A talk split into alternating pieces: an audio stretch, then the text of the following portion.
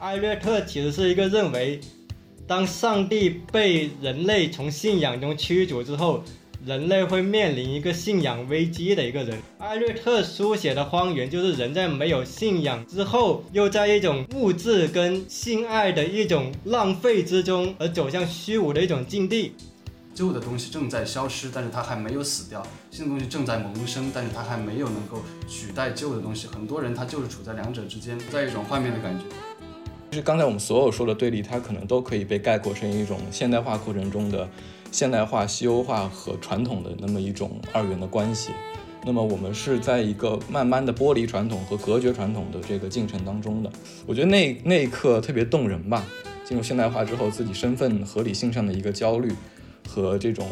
归属感的缺失是挺是挺动人的。我我理解他说的根筋很重要，或者说传统很重要，绝对不是说要复归传统或者怎么样。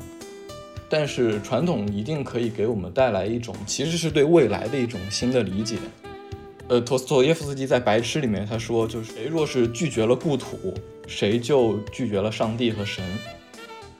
七零六青年空间不妥协，探索生活的更多可能性。沙丘研究所以空间的角度审视万物。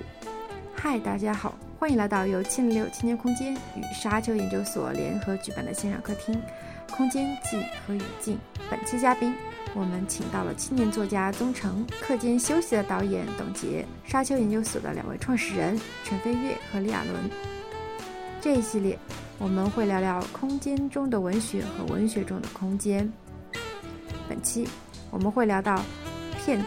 情种、奋斗者、替罪羊之、了不起的盖茨比，聊到新生之物与正在消逝之物之间的斗争拉扯，会聊到名字特别长的托斯托耶夫斯基的《罪与罚》中那闷热的圣彼得堡，还会聊到名字更长的拉斯科尔尼科夫在他杀人前做的那个充满善念的梦。那么废话不多说，我们开始。文学与空间之旅吧。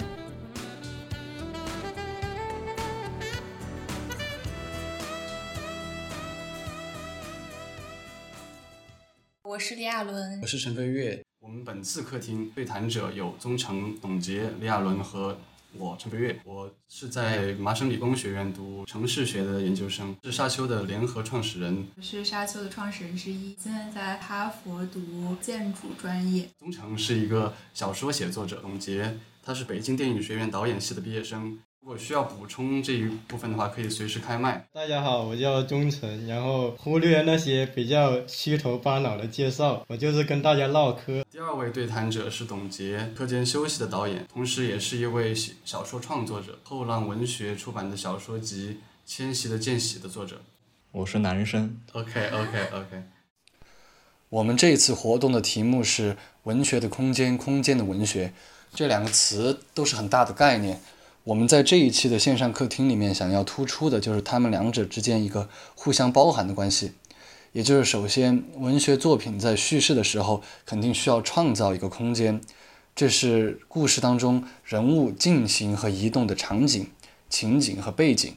用英语来说的话，就是 scene、situation and setting。第二点，我们也会稍微聊一聊，当我们四个人作为创作者，自身的生活环境、写作场所。发生了很大变化，比方说从线下迁移到线上，呃，比方说从一个呃出版业迁移到一个自媒体，这些空间上面的迁移会对我们自身的创作发生什么样的影响？就是第二点，空间中的文学。所以，如果我们把这一次的主题变成一个问句，大概可以说这两个小时我们试图去回应这样的问题：第一个，故事怎样被放置在空间当中；第二，就是。呃，故事怎样被讲述？这当然就牵涉到一个无法避开的关键词——叙事。什么是叙事呢？一个比较官方定义就是通过语言或其他媒介来再现发生在时间和空间里的事件。毋庸置疑的话，我们四位对谈人都是对文学和叙事有非常强的兴趣。我们的背景上面有一些差异。呃，宗成可能更偏向文学、文学评论。那董洁是。呃，电影这一块的，他是导演。我和亚伦的话是建筑和城市的背景。我们使用的媒介不同，那当然这一方面会对我们叙事的玩法也有不同的影响。我们这一期的这个线上客厅的话，就还是从小说这种，呃，可能最传统、最经典、最被人认知的这么一个媒介来讲起。空间肯定一直都是存在于文学当中的，但是我们也需要认识到说，大概在一九七零年以前，空间在文学当中的意义可能都被低估了，因为文学这种文字自身所具备的性质，其实说明了它好像是一种所谓时间的艺术。这什么意思呢？就是说，呃，这个这这种艺术品，如果我们把文学称作一种艺术品的话，那读者一定是按照作者安排好的一个文字的顺序来阅读它的。如果说存在一个顺序，那顺序就是在时间当中排列的。空间它不是一种顺序，空间是无序的。就像我们去欣赏雕塑、建筑或者欣赏一幅画，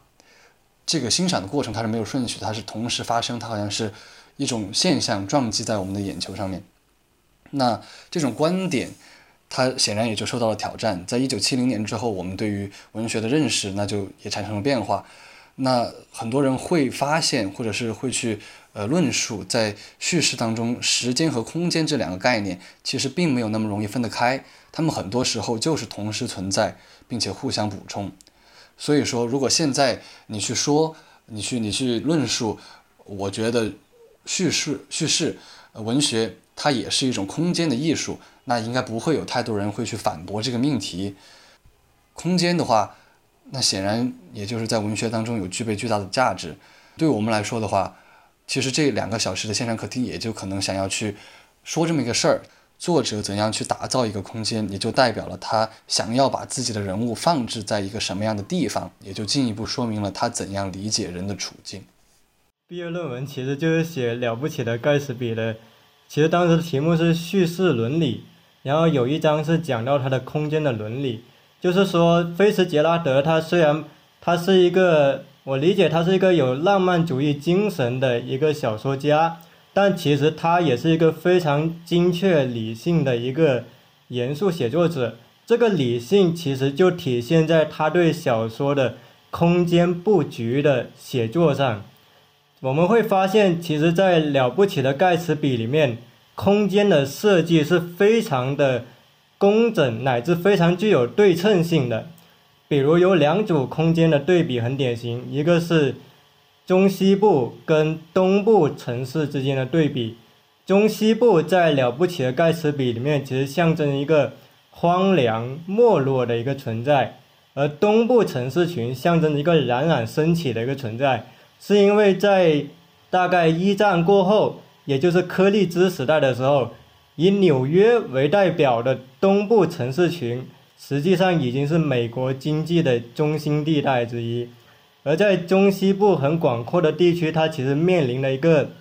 人口外流的压力。就像我们现在中国很多青年都是从农村或者城镇奔赴到北上广这样的城市里面。小说里面的主人公。尼克跟盖茨比其实都是从中西部奔赴到纽约里面的。尼克呢，他家其实是一个中西部的晋升之家的儿子，就是他家呢，其实在当地还是很有地位的。但是盖茨比呢，他其实好像只是一个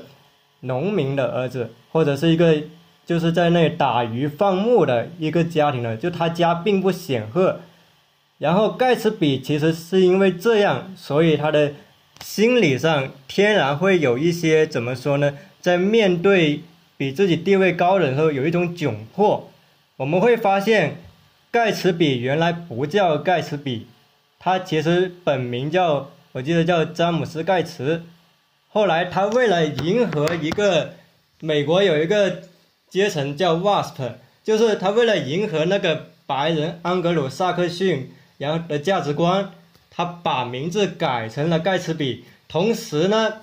他伪造自己的学历，说自己是牛津大学毕业的，还同时他说他是参加过一战的，但是其实呢，他还没参加过一战，一战就打完了。为什么他要强调自己参加过一战？因为当时你如果能够从一战中荣归故里，那是一个非常有尊崇的一个象征。那象征你为国效命过了。就是盖茨比从中西部的一个一个相对底层的地位晋升到纽约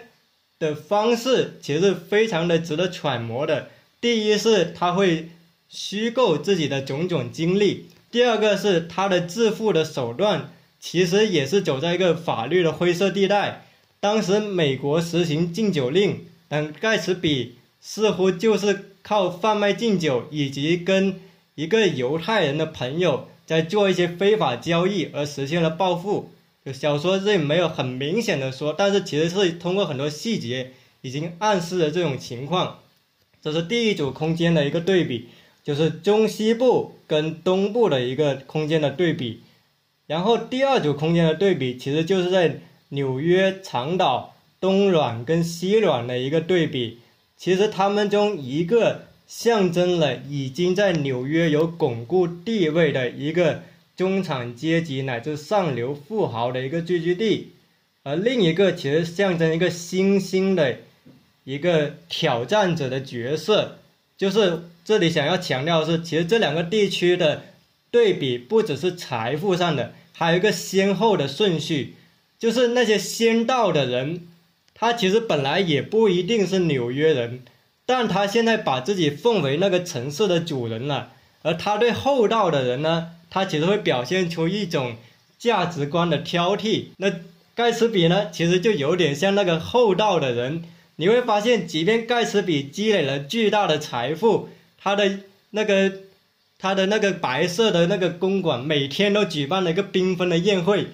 但是你会发现，以汤姆为代表的那个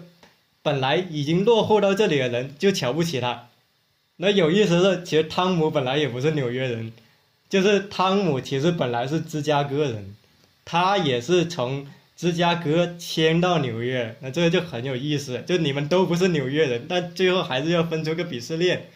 然后在这个东软跟西软之间，还有一个煤灰之谷。小说里面把这个煤灰之谷形容成一个非常荒凉，然后有很多那种工人啊或者雇佣劳动力居居住的地区。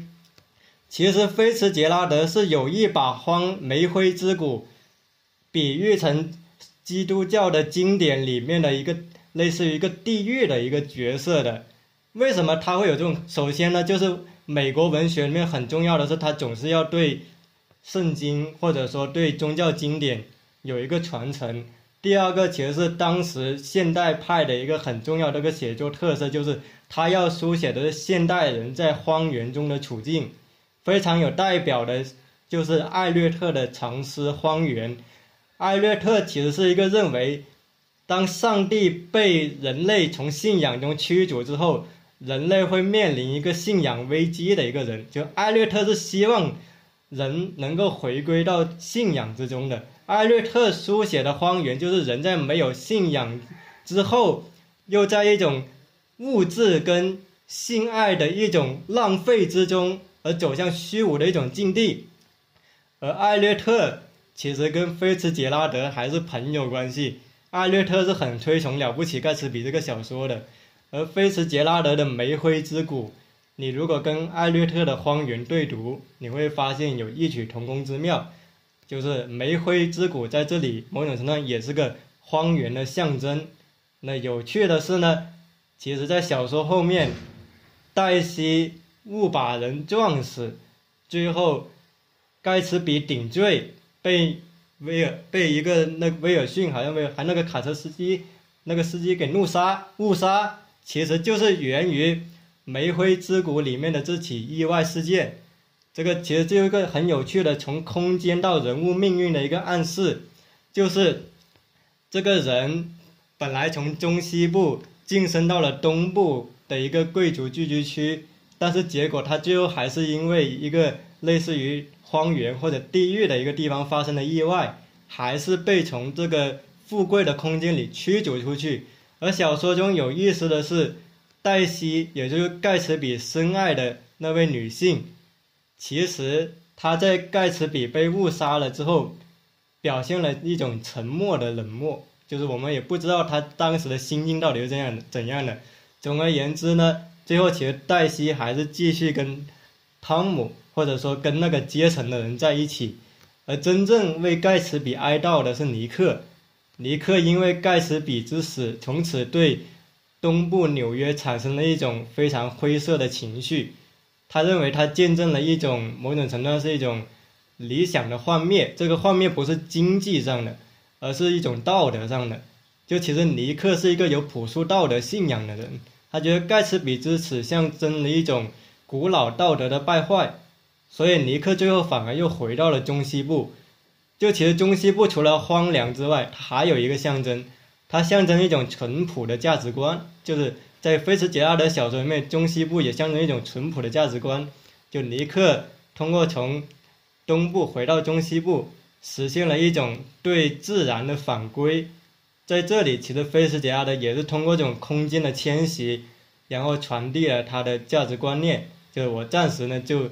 抛砖引玉到这里，其实忠诚已经讲得非常深入了，而且我觉得是把这个呃了不起盖茨比里面很多元素，还有他在空间里面的排列，他为什么需要通过这个这个这个空间来传递一种身份的正当性，这样的东西都已经给他很好的串起来了。那其实刚才那个忠诚说的，我也稍微去做一个小小的整理吧，就是说我们能够看见说菲茨杰拉德的这个名著，它其实在文学批评里面也是具有非常高的地位。我们很多的这么一个后来的写作者，也是从这个了不起的盖茨比里面能够学到非常多的一个呃非常多的东西，能够得到很多的启发和灵感。就是呃宗成刚刚讲的话，很多就是说我们去学习菲茨杰拉德他是怎么样去安排空间的。他设置了很多二元对立，就是说不管是这个东部还有中西部的这种一个大的地域上面的一个一个一个对立，还是说在纽约。纽约这个城市里边的东暖村和西暖村的这么一个对立，它其实都有这个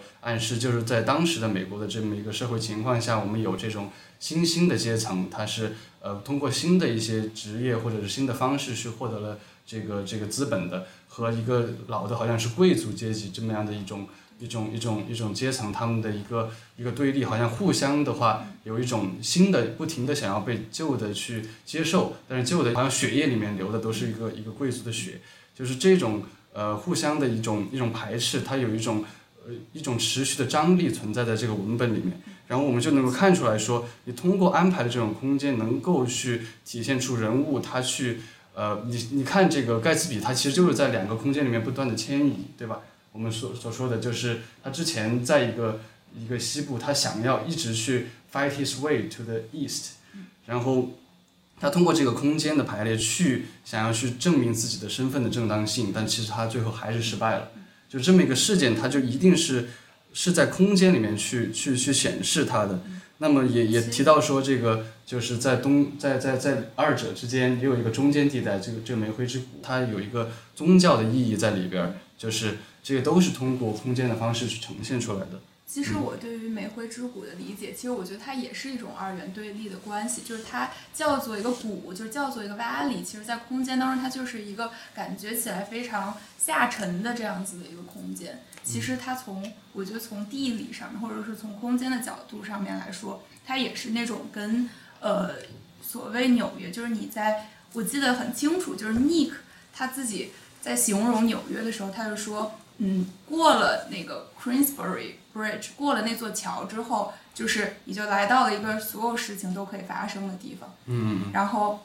其实，但是你在过那座桥之前，它的设置就是要经过这个谷，就是要经过这样的一个 valley，，就好像就是给我一种感受，就是你可能在道德上要抛弃掉很多东西，然后你进入到这个呃城市了之后，就一切都可以发生了。嗯。然后其实感觉有很多，包括。呃，我也会想到，就是说这种二元对立的关系是不是有可能更大？往更大的说，就是美国和欧洲，就是或者说更更老一点的西方这方面的一种呃对比或者二元对立。就是其实美国梦就是建立在这种非常新的呃事物之上的。虽然东卵和西卵是呃一个虚构的场所，但是在长岛这个呃。空间真正的长岛上面其实是有非常多的豪宅的，就是像盖茨比一样，呃，通过一些非法手段发家的人盖的豪宅，里面有泳池、有高尔夫球场，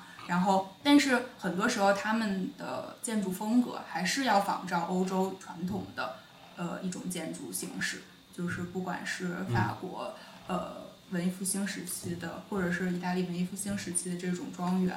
呃 mansion，甚至更大一点的像市政厅，他们愿意把这些东西搬到纽约去，作为他们自己身份的象征。其实我觉得也是一种，就像刚才说的，就是这些人在寻求一种呃旧的阶级、贵族阶级的认同感。对对对，我觉得不要不要钻到一个系文本细读里面去了，就是呃，我们还是说聊一个个人创作者，比方说我们从这个地方能够拿走什么东西，就是作为一个不管是你的那个叙述上面的一个一个一个武器吧，一个工具。就是我觉得其实刚刚亚伦讲到一个非常好的点，就是说呃，好像这个不管你是说纽约这个城里边的东卵和西卵，还是说整个美国的这么一个中西部和东部。它其实好像，好像在一个更大的格局上面，它是对一个，呃，就是美国和欧洲的这么一个事情的一个一个对立的一个反应或者是一个暗示吧。就是说，呃，美国作为一个，如果你在世界上面来看的话，美国可能就是这个，呃，一个一个西暖村的一个一个地位，就是它是一个欧洲的这种欧洲中心，它的这种旧有秩序的一个挑战者，它是一个新的东西，它是一个，呃。它是代表了一个第二次的机会，它代表了一个机遇，它代表了一个就是从前不可能有的一些事情可以在这里发生。他可能暴富，可能迅速迅速带给你名誉，这就是所谓在那个时候的一个向美国进发，去获得一个美国梦。他的这种，他这种这种空间上面的暗示是非常强烈的。所以说，可能说了不起盖茨比他为什么如此伟大，他也是在一个程度上，他去抓住了这种时代精神，就是说我们在当时那个。那个那个时代景况下面，我们能够感受到说，就是呃，它有很多东西它都在互相挑战，旧的东西正在消失，但是它还没有死掉；新的东西正在萌生，但是它还没有能够取代旧的东西。很多人他就是处在两者之间，在一种画面的感觉。我觉得它它它是值得读，它经得起读，也是因为它不停的这个文本可以被翻出来，重新获得新的意义。就像是在一百年之后，我们去再去读它，你会发现就是。不管是在北京或者上海或者是深圳这样的城市里面，仍然有这种就是地域上面的一个歧视链，或者说是我是我是在这个城市里面的一个长期的正当的居住者，你是一个新来的移民，你是一个迁徙来的，你好像是一个要去去赢得我的一些我应有的资源的一个一个一个吸血鬼或者什么样的一个一个角色，就是他他有一些就是。有有一些这种这种反感和仇视在里边，所以说就是这个东西了不起，盖茨比里面揭露出来，我们新的呃这个不停的在新的时代里面，我们也能还是能看见这个东西。刚才大家都提到，就比如说这种二元对立之间的关系，然后电影其实相当多的这种电影里面，它都特别明显的展现这种东西。比如说刚才宗神提到的这个寄生虫，它可能会直接从。空间调度上去体现，因为毕竟它电影还是一个视觉艺术嘛，就是它的视这个可能是它跟文学作为媒介上的一个很大不同。那么它有一个比较天然的优势，是它能够很直观的去呈现那个空间。可能这一点意义上，它更更像比如说建筑或者什么，它不像文学可能需要通过一些叙述，通过一些情节的展现，电影可以相对直观的去呈现它。然后呢，也可以通过。呃，不管是固定镜头或者说运动镜头的方式去理解这个空间。那么我我其实刚才想到的就是，我也比较喜欢的一部电影，就是《绝美之城》里面的那个空间的他对空间的理解，比如说东部、西部的这个对立。然后在《绝美之城》里面，它这个城指的是意大利的罗马嘛？那罗马其实是很有意思的一个城市。就是它的这个对立，我觉得它就是融在整个城市当中的。我觉得其实刚才我们所有说的对立，它可能都可以被概括成一种现代化过程中的现代化、西欧化和传统的那么一种二元的关系。那么我们是在一个慢慢的剥离传统和隔绝传统的这个进程当中的。因为这个电影它其实本身的情节也没有那么的，就是它不是一部以情节主导的片子，所以我也不用在这里复述。但是其中。呃，其中就是我有两个印象比较深刻的就是情节点，其中一个是他讲述了一对，呃，就是很有意思，他讲述了一对没落的贵族，一对老夫妻。然后呢，这个这个没落贵族呢，他们现在没有什么生计，他们就靠出租自己为生。就是别人，比如说一个那种上流上流社会的聚会啊，他需要需要贵族出席的时候，然后他们可以去顶替一些暂时不能出席的贵族，啊，然后呢，就是其中的一个情节就是他们他们他们两个接到了一个电话啊，说今天晚上去一个聚会，然后呢，你能很明显的感觉到，就是这个这个家庭里的这个女主人，她对这个事情稍微有一点排斥。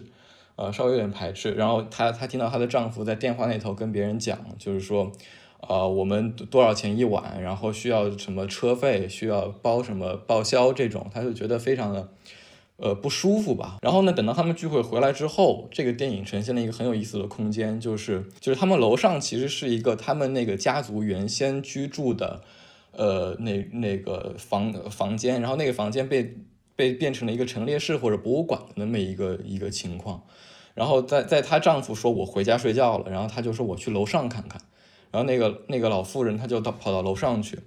然后穿过长长的走廊，旁边有各种各样的他们以前的家具、以前的那个收藏品，到最后是一个玻璃橱窗，然后玻璃橱窗背后放了一个婴儿床，然后那个老妇人她那个时候拿起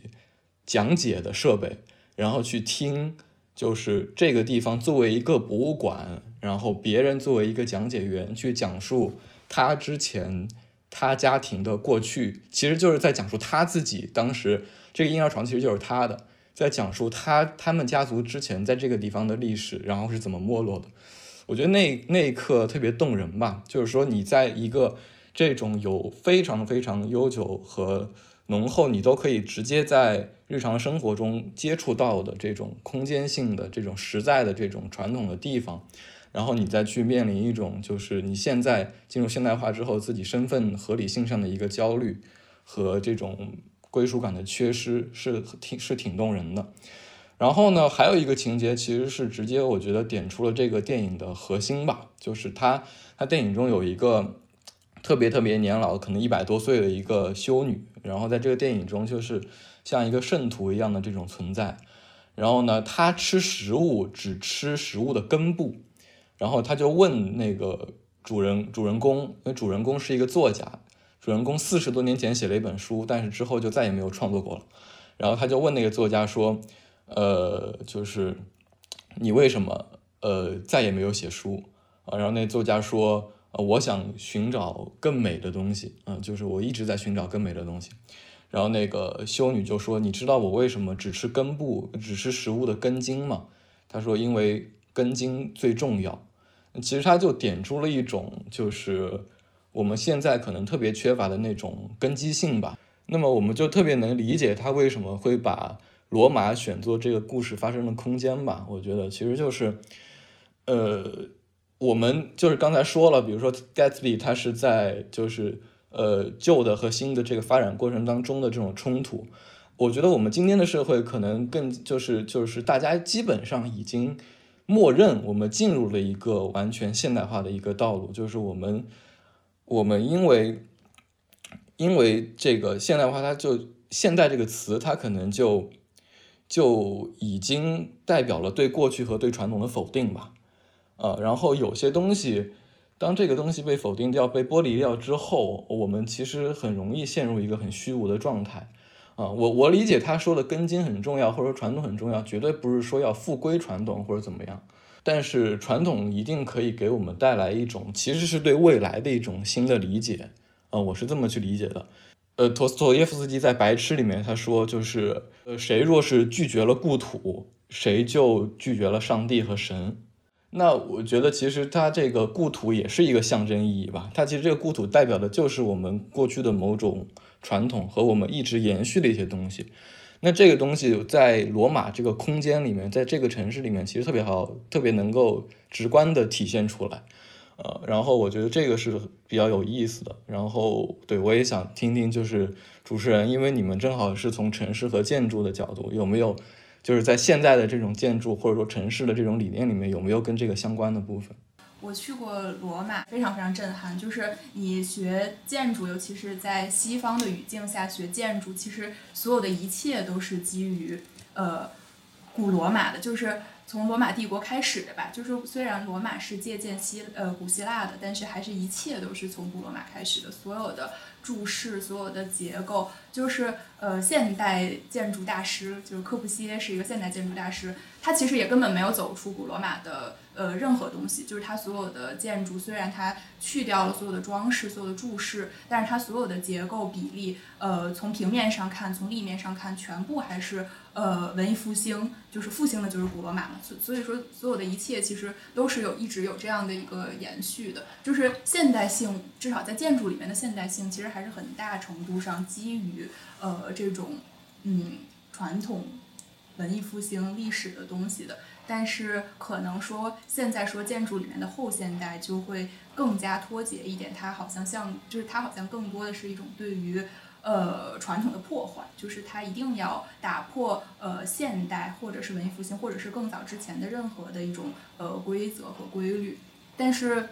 我对这件事情还是比较。比比比较就是批判的在看吧，就是我觉得破坏一个东西总是很容易的，但是你破坏之后，你还是需要呃有一个新的东西的建立，这个东西好像就很困难。所以说，我觉得有时候在建筑学里面，可能我们呃真正感受起来，还是说真的是到了罗马，罗马还是一个非常有层级的，就是你你越往下挖，它就有更多的历史，然后你在这个城市里面，你就好像感受到。就是这么几千年的那么样一个过程，然后就直接就扑到你面前的那种感受，还是很强烈。其实我觉得可能在很多现代的后现代的建筑当中，你很难再感受到那个东西。